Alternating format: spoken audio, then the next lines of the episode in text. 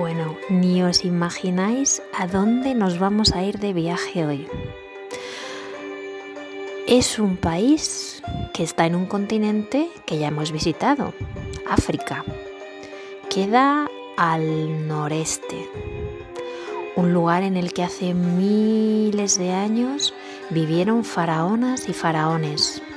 Sobre todo conocemos las pirámides, pero hay muchas otras arquitecturas ni más ni menos que Egipto. Bueno, pues vamos allá. A ver si está todo el mundo.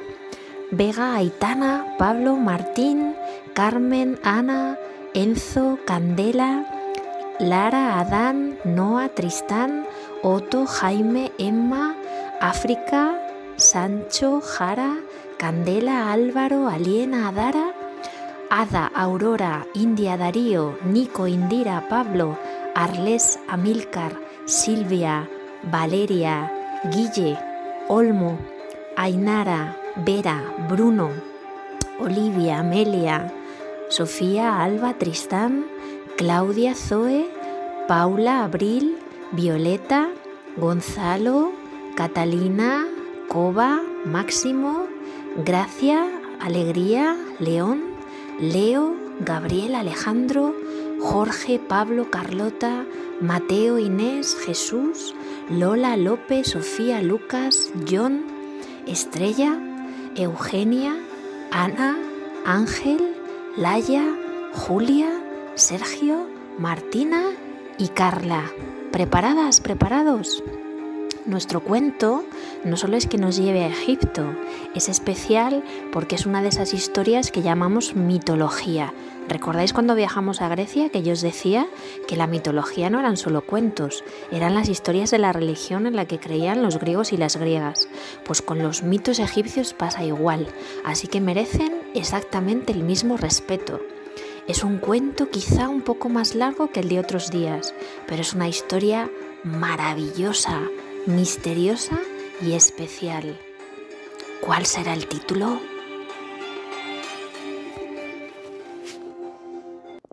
Pues nuestro cuento de hoy, nuestra historia de hoy, se llama La historia de Osiris. Nuit, la diosa del cielo, y Sibu, el dios de la tierra, se casaron sin permiso de Ra, el dios todopoderoso con forma de sol. Y así, cuando Ra lo supo, se puso hecho una furia y maldijo a la diosa Nuit con un maleficio que le impediría tener hijos ningún día del año. Nuit se quedó desolada y llorosa, pero el dios Tot se apiadó de ella y quiso ayudarla. En primer lugar, propuso a la luna jugar una partida de damas. Vaya, como Tot de damas había un rato largo, ganó fácilmente, pero la luna no se daba por vencida y pidió una segunda partida. El dios Tot volvió a ganar. Para eso era un dios de inteligencia, con forma de ave. Su cuerpo era de hombre, pero su cabeza era la de un ibis. Y Zot no solo ganó esa vez, sino una segunda, una tercera y así una tras otra todas las partidas. De manera que al final la luna se dio por vencida y se puso a disposición del ganador.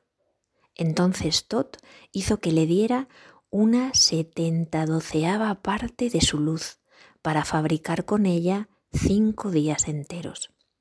Y así lo hizo. Ahora bien, aquellos cinco días no eran de ningún mes, estaban fuera del calendario. Y de esta forma, a la chita callando, la diosa Nut pudo traer cinco hijos al mundo, aprovechando esos cinco días que le había regalado Tot. El primer día nació Osiris en la ciudad de Tebas. Era guapo y muy alto, medía ni más ni menos que cinco metros de estatura. Su piel era de color verdoso, como el de las aguas del Nilo. Y en momento en el que Osiris nació, se oyó una misteriosa voz que decía el Señor de todas las cosas ha venido a la luz. Toda la tierra se alegró, Pero a las risas siguieron los llantos.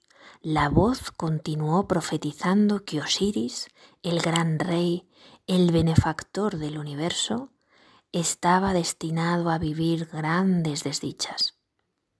También los dioses oyeron los anuncios proféticos sobre Osiris. El mismísimo dios Ra, el dios grande, se alegraba de ello, porque en el fondo de su corazón ya hacía tiempo que había perdonado a Nuit. Entonces hizo venir a Osiris a su lado para darle una educación digna de un heredero como él. El segundo día nació Arberis, el tercero Set, el cuarto día la diosa Isis, magnífica, sabia, poderosa, conocedora de todos los secretos del universo, una maga como nunca se había visto hasta ese momento. Y el último en nacer fue Neptis. Eran los hijos de Nuit y los pequeños de Ra, el dios de los dioses. Osiris se hizo un hombre y se casó con su hermana Isis, estas cosas en las leyendas y los mitos son normales. Y se amaban y estaban tan a gusto el uno con la otra como ninguna pareja desde que el mundo había existido. Los seres humanos de aquellos tiempos eran muy salvajes, vivían como si fueran animales.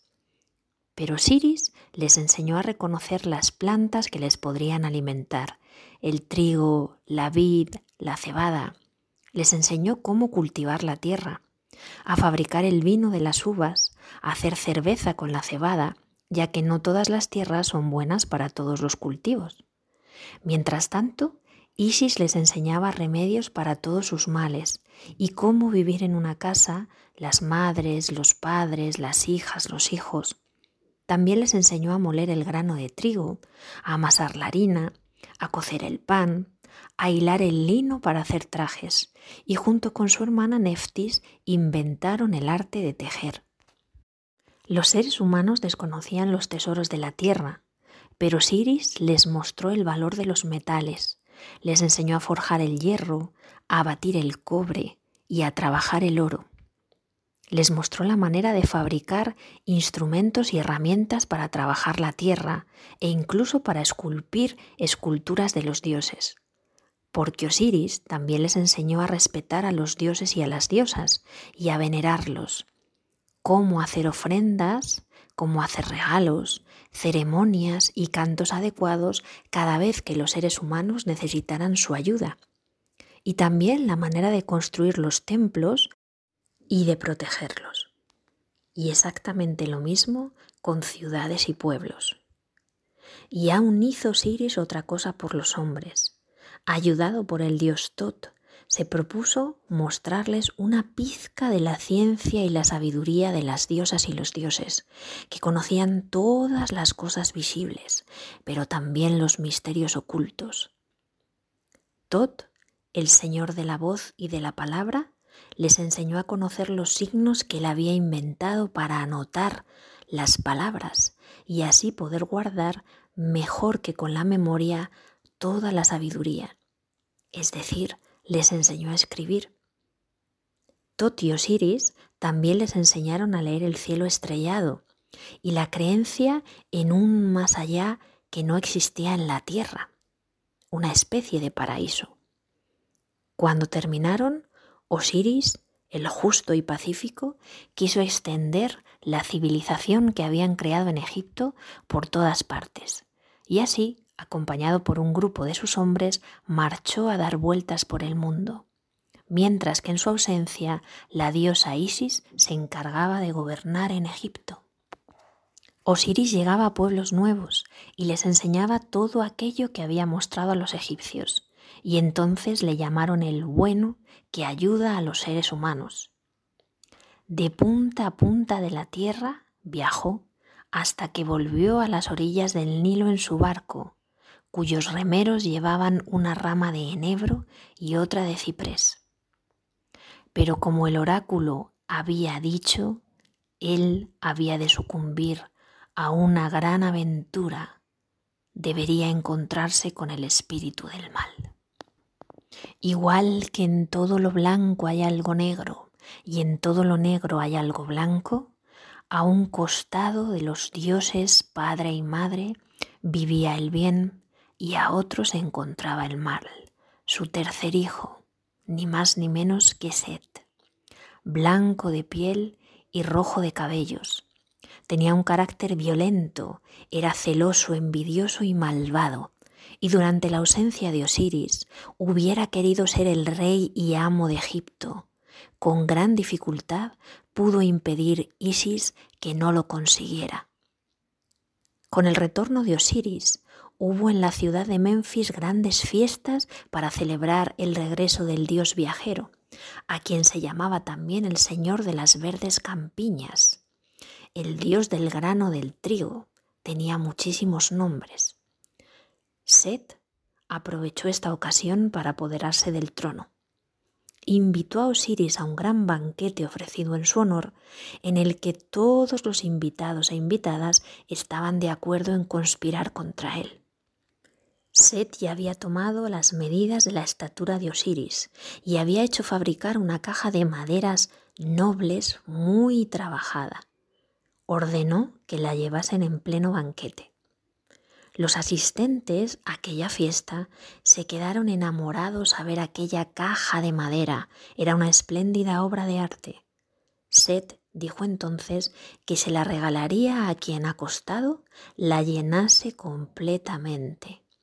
Y todo el mundo corrió a tumbarse para ver si la ocupaban entera y se la entregaban, pero siempre quedaba hueco, siempre quedaba un poco vacía. Osiris fue el último que se echó dentro de aquella caja. Y entonces, con gran rapidez, los aliados de Set pusieron la tapa, la clavetearon sólidamente y aseguraron las cerraduras con plomo fundido. Echaron la caja a las aguas del Nilo y la corriente lo condujo ni más ni menos que hacia el mar. La noticia estremeció a los seres humanos y también a los dioses. Isis se quedó triste y desolada. Se cortó su larga melena en señal de luto y desgarró sus vestidos. Pero Isis no se daba fácilmente por vencida y decidió marchar en la búsqueda de la caja de Osiris. Costase lo que costase, volvería a encontrarle. Antes de partir, se encontró al dios Tot, el dios de la verdad, y éste le dijo, Ven, Isis, ten valor y confía en mí, yo te guiaré y te ayudaré. Ahora escóndete, tendrás un hijo que se hará grande, bello y fuerte. Él vengará a su padre y será el rey de las dos coronas, el más poderoso de los monarcas sobre la faz de la tierra. Pero en aquel momento a Isis no le preocupaba tener un hijo, que sería llamado Horus, aún no había nacido. Solo pensaba en encontrar el cuerpo de su esposo y marchó escoltada por siete escorpiones del desierto que caminaban junto a ella para defenderla. Los escorpiones tenían órdenes de Tot de vigilar atentamente la tierra, porque las víboras y otras serpientes venenosas que estaban al servicio de Set podían atacarla. Los dos que iban delante se llamaban Tefen y Befen y condujeron a Isis hasta la villa de Pasín, cuyas mujeres contemplaban intrigadas aquel extraño séquito. Una de ellas, temiendo que la fatigada Isis le pidiera hospedaje, se metió en casa y cerró la puerta en las narices de la diosa, asustada por los escorpiones. En ese momento los siete escorpiones se pararon a deliberar qué hacer con aquella mujer tan poco solidaria. Pero justo en ese momento salió a su encuentro la buena de Taja, que le ofreció su casa a la desconocida y así pudieron descansar. Pero los alacranes que habían prometido a Tot proteger a Isis, viendo que ella ya dormía tranquila, se acercaron hasta la casa de Usa picaron a la mujer y ella empezó a notar un fuego dentro de su cuerpo que no podía apagar ni siquiera sumergiéndose en el río. Ante los gritos, Isis se despertó y corrió en su ayuda. Colocó las manos sobre la dama y dijo estas palabras, Oh veneno de Tefén, sal y cae a la tierra. Soy Isis, la diosa de las palabras mágicas y los poderosos encantamientos. No sigas más hacia adentro y regresa a la tierra. Y aunque no era tiempo de lluvias, una tormenta explotó y el ardor que Usa sentía se calmó. Pidió perdón a la diosa Isis y le entregó regalos, abrazos y alimentos para su viaje. Volvieron a emprender camino, preguntando a los aldeanos y aldeanas de los pueblos si habían visto pasar a unos hombres con una caja muy grande y bonita. Dos niños les informaron, sí, hemos visto cómo la echaban al Nilo, al brazo del río que pasa por la ciudad de Tanis. Para agradecer su ayuda, Isis prometió que desde ese momento, cuando los niños y niñas hablaran, los sabios escucharían, porque siempre tendrían algo que aprender de sus sinceras y sabias palabras. Isis siguió caminando y caminando en compañía de sus guardianes, buscando flores de loto que crecían al paso del cadáver de Osiris. Todavía no había dado con él hasta que llegó a la ciudad de Biblos, en Siria. Resulta que la caja se había quedado dentro de un inmenso tronco de acacia que había sido ordenado llevar a palacio por el rey Malcandre, rey de aquel país. Su madera le gustaba tanto que pidió que con ella hicieran una columna para su palacio. Justo antes de ser colocada, Isis llegó se transformó en golondrina, sobrevoló la ciudad, descubrió el tronco de acacia y supo que dentro estaba la caja con su amado Osiris. Y se pasó toda la noche pensando en cómo poder acceder hasta aquella caja de madera. En la ciudad de Biblos no solo gobernaba Malcandre, sino también su esposa la reina Nemanú, Isis apareció en la corte ofreciéndose a peinar, perfumar y vestir a todas las damas de aquel palacio siguiendo la moda de su país. La reina se quedó fascinada de dónde llegaban aquellas telas, de dónde provenían aquellos perfumes. Decidió contratarla como ayudante de palacio. Isis ya estaba dentro del lugar. Poco a poco fue ganándose la confianza del rey y la reina, haciéndose pasar por una mujer normal. Y todas las noches, convertida en golondrina, volaba al lado del tronco de acacia para susurrarle palabras a su amado Siris. Cogió tanto cariño al hijo del rey y la reina que cada noche también trataba de cuidar al bebé rodeándolo de hechizos de protección pero una noche fue pillada por los reyes. La reina pensaba que estaba haciendo algún mal a su hijo y entonces Isis tuvo que confesar quién era. Por no haber tenido confianza en mí, tu hijo no será inmortal. Al darse cuenta de toda la verdad, la reina se quedó muy triste pero el rey Malacandre se puso muy contento por haber tenido como huésped en su casa ni más ni menos que a una diosa, y le prometió que le daría cualquier cosa que ella pidiese. Isis lo tenía claro. Por favor, entrégame la columna de madera de acacia. Y el rey mandó a todos los carpinteros que la llevaran en presencia de la diosa.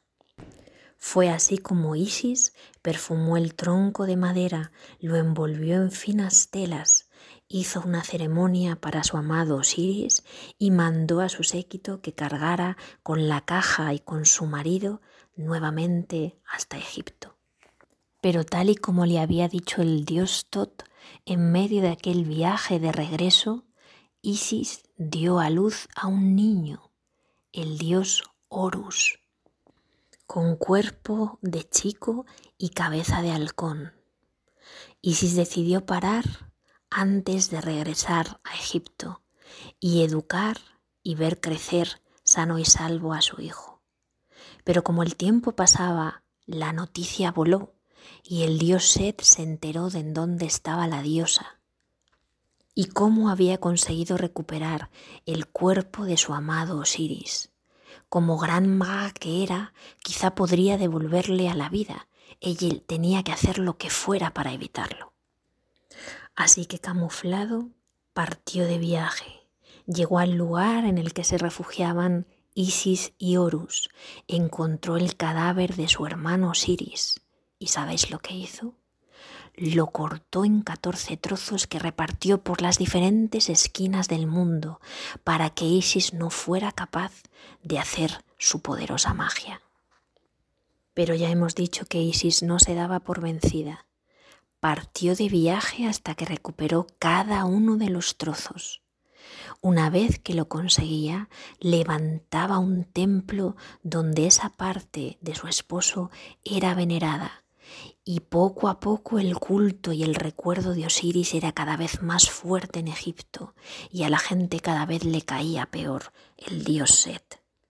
Cuando los encontró todos, y creedme que no fue difícil porque uno cayó al río y un cangrejo lo había devorado, pero aún así consiguió rescatarlo.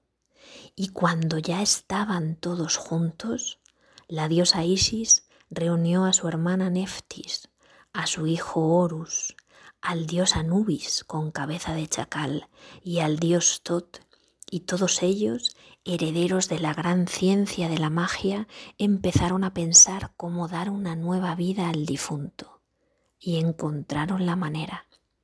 Lo embalsamaron para que nunca se pudiera estropear.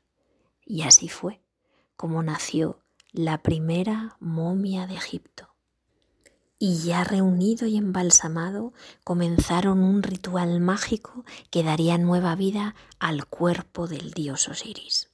Todos se dieron las manos, diosas y dioses cantaban, has recobrado tu cabeza, has recobrado tu corazón, toda tu cuerpo se ha reunido de nuevo, las venas entrelazan tu carne, comienza a latir y vuelve a vivir. Sibú, el padre de Osiris, y el dios Ra se fueron uniendo a la ceremonia, también las diosas Buktur y Horus, que se iban colocando alrededor de Osiris. Cubrieron el cuerpo con sábanas de lino, le colocaron perfumes y joyas, danzaban y seguían cantando sin perder la concentración. Isis, abrazada a los pies de Osiris, decía, Ven a tu casa, que tus enemigos estén lejos de aquí. Mírame, yo soy tu amada, soy quien te suplica, vuelve a tu cuerpo. Mi corazón sin ti se lamenta toda hora y los ojos se me van para buscarte. Ven con quienes te aman. ¿No escuchas mi llanto por encima de los lamentos de los dioses y de los seres humanos? Neftis cantaba Oh bello príncipe, ven a tu casa para alegrar nuestro corazón. Todos danzaban y las lágrimas se iban asomando a sus ojos. Para dar más fuerza a aquella ceremonia, comenzaron a dibujar y escribir los hechizos y dejar amuletos de protección encima del cuerpo de Osiris. Los cantos mágicos eran tan poderosos que la figura de Osiris vio y escuchó y habló y comió. Y una vez resucitado, poco a poco abrió los ojos y comenzó a hablar. Largo y extraño ha sido mi viaje. Ahora sé que estoy aquí, entre vosotros, mas no quiero morar en las ciudades, ni vivir en ningún pueblo. Prefiero que mi nueva casa esté en otro lugar, junto a todos vosotros y vosotras. Dejaremos las llanuras y los valles a los seres humanos, los ríos, los mares, las lagunas, y nos elevaremos hacia el cielo entre el norte y el este de la Vía Láctea.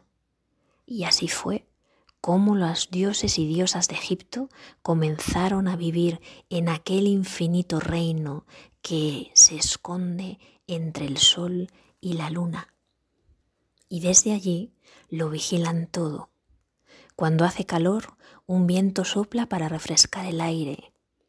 Cuando van creciendo las espigas, ellos dejan que a veces llueva para que no se sequen.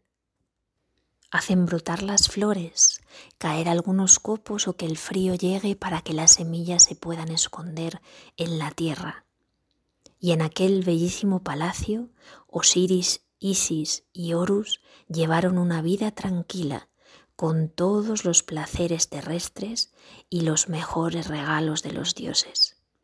Y si no me creéis, buscad los nombres de todas las diosas y dioses que hemos pronunciado y para mostrar su amor hacia los seres humanos, quisieron dejar abiertas las puertas de su paraíso para que todos los seguidores de Osiris, Isis y Horus pudieran visitarles una vez quisieran dejar su vida en la tierra, para llevar una existencia feliz al lado de aquellas divinidades a las que habían amado, apoyado y honrado durante su vida humana.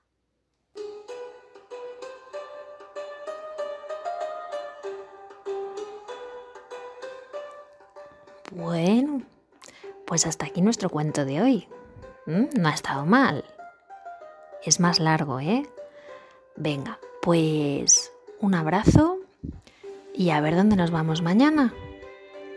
Pasad una buena tarde, que durmáis bien, que descanséis mucho, que tengáis sueños bonitos, daros por ahí alguna chuchón, ¿vale? Por casa y a la escucha que damos del cuento de mañana. Hasta luego.